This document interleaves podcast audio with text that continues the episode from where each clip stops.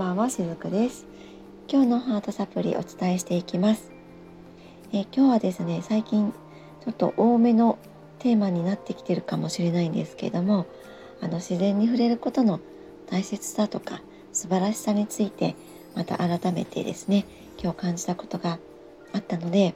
でまたこう思い出したこともありましたのでちょっとシェアさせていただきたいなと思って今日はその自然についてお話をさせていただきますね。え、私、え、先日もね少しここでお話をさせていただいたりご紹介をさせていただいたりしたんですけれども朝、え、4時ぐらいから今はちょっとずれ込んでいて5時前ぐらいから毎朝2時間ほどですね、え里山の方の自然の音を配信してくださっている方がいらっしゃってですねこのスタイフのチャンネルなんですけどもでそこに毎朝お邪魔してるんですね。ライブ配信ですで、えー、その中で、まあ、鳥の声とか今の季節だいぶ虫の音も変わってきているんですけどもあと雨音とかですね、えー、とにかくその里山のリアルタイムの自然の音を朝楽しめるんですね。で私これのあの大ファンになっていて本当にねこれを聞きたいがために朝もともと早起きだったんですけどもさらにこう早く起きるようになったりとかですね、え、この配信をなるべくこう聞ける環境を整えようと、まあ、自分も自然とね動いていたりするわけなんですがもともとあのやっぱりこう山の方で住みたいなっていう願望はある方なのですごくねこの配信あの私にとってはこうなくてはならない生活の一部になっていたりもするんですね。で、えー、本当にね今日そのライブ配信の中であのだんだんとね、えー、虫の音が秋の虫の音に変わっていったりあとは鳥さんもですね実は季節によってその里山に来る鳥の種類も変わるそうなんですね。私はこれはあのこのライブ配信を聞くようになって知ったことなんですけれどもそんな風にもうすでにその自然界では秋の流れになっているんですよね。でも私たちのこの感覚ってまだ今8月の、えー、今日が10これ収録していますのが17日ですね。まあ、お盆も明けたので確かに残暑って言われるところには入っていってはいるんですけれどもまだまだすごく暑くて日中は特に気温が上がって暑くってってそういう地域もあると思うんですね。で私の住んでる福岡ももう日中33度4度ぐらいまで上がったりもするんですね。でそうしているとあもう夏だな暑いなって、えー、思ったりもするかなって感じるんですけれどもあの自然界の中ではもうすでにこうやって秋の流れに入っていってるんですね。で今日はあのそういったねもう秋ですねっていうその、まあ、チャット画面があるんですけれどもそのチャットの画面の中でこうみんなでそういうふうに話してたんですがその時に、えー、ふと思い出したことがあるんですけれども以前にですね私、えー、杉山海一さんっていう方の旧暦セミナーみたいなのに一回行ったことがあるんです。えーと、実際この杉山海一さんにお会いしてですねその、えー、地球歴っていうものをちょっとこうお勉強というか、まあ、楽しむ感じなんですけどもあのセミナーにね一回行ったことがあるんですね。でそのことを思い出したんです。あの私たちが普段目にしているカレンダーって、えー、グレゴリオ暦なんですよね。グレゴリオ暦なかなかちょっと私うまく 言えないんですけどもこれをベースにして私たちこう普段生きていると思うんですね。なので今のこの8月の中旬っていうのはまだ夏だっていうイメージがあると思うんですけども実はこの地球暦とか、え旧暦にちょっとこう意識を向けてあげるともう実は秋なんですよね。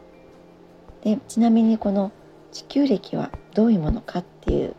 ご紹介をねちょっとだけさせていただきますとこの地球暦っていうのは太陽系をえっとですね1兆分の位置に縮小してでそのように1枚の紙に落とし込みます。あの円形状にカレンダーがあるんですね。私たち普段目にしているカレンダーって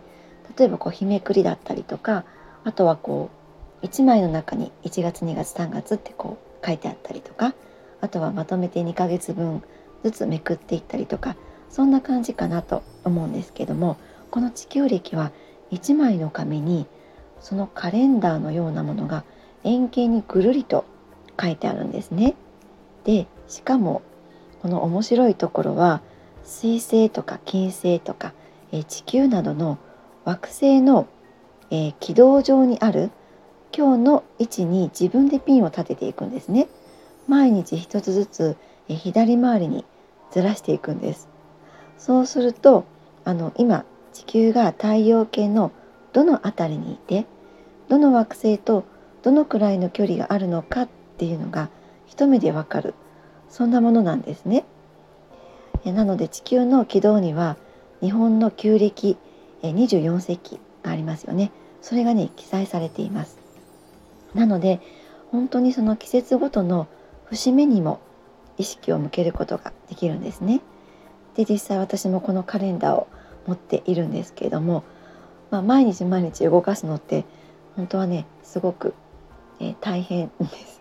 あの慣れればそうないんですけれどもついつい忘れちゃうと何日もずらしてなかったなとか思ってでやっぱりそういった時っていうのはその毎日のその喧騒の中に日々追われてしまっていてそのたった一つの作業さえも、え忘れてしまったりするんですね。でそういったことに気づくとあ私はちょっと今あまりにも日々の生活に追われていたなって、まあ、そんな風に気づきながらまたこの地球暦のピンを動かしたりするわけなんですがこの地球暦をね考案したのは先ほどもお話ししました杉山海二さんなんですね。でこの方はその実家の農業を継ぎながら反応反暦っていう暮らしをされている方なんですね。本当にこの地球暦あの面白いです。で私この地球暦を手にしてねその時感じていたんですけれども普段普通に使われているこのカレンダーっていうのは時代や場所が変わると本当は一瞬にして全く意味も表現も違ってくるものだと思うんですね。でそれはそのカレンダーが自然に生えているその草や木とか花とは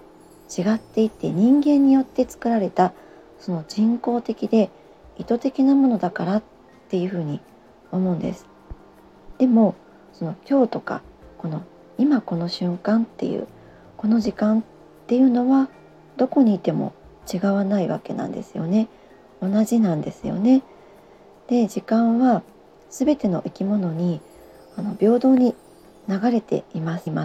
だからこそこの地球上で暮らす、えー、私たち全ての生き物がこの旧暦の流れに沿って、えー、意識をそこに向けて暮らすことっていうのは本当はすごく幸せなのではないかなって、えー、そんな風に私感じているんですね。この地球暦がですねそばになくてもこの自然の音にちょっとこう耳を傾ける、えー、自然の風を感じる肌で感じるとかあとは、えー、日の沈んでいく様子とか日の昇っていく様子を目で見てそんなこう感覚を奏でるっていうだけでも自然に触れることってできると思うんですね。でこの自然の流れを五感で感じてあげることってその思考の部分この私たち普段頭のたくさん使っていろんなことをね判断する場面ってあると思うんですね。でもちろんそれって必要な時もあるんだけれどもあまりにこの思考の部分を使いすぎることでやっぱり私たちのあのハートの感覚って疲れてしまうと思うんです。でもそんな風に自然に触れることを少しずつでも自分にその触れさせてあげることによって私たちのこの思考の部分で、ま絡まっているいろんなしがらみとかっていうのは必ずほどけていってくれるんですね。でそうすると自分がもともと持っている内側に持っている自分のパワーっていうのはまた蘇ってくれます。なので少しずつでもいいのでいろんな方法でですね目で見て耳で聞いて、え肌で触れてあとは香りもありますよね秋の香りとかもあったりしますああとは秋というといろんな味覚もありますよね。美味しいものもたくさん出てくる季節です。たくさん、えー、旬のものを食べていただいて、えー、内側から是非元気になっていただきたいなってそんな風に思っています。そうやってこの残暑もまた乗り越えていっていただけたらいいなと思って今日はこのお話をさせていただきました。はい、今日も最後までお付き合いくださりありがとうございました。しずくでした。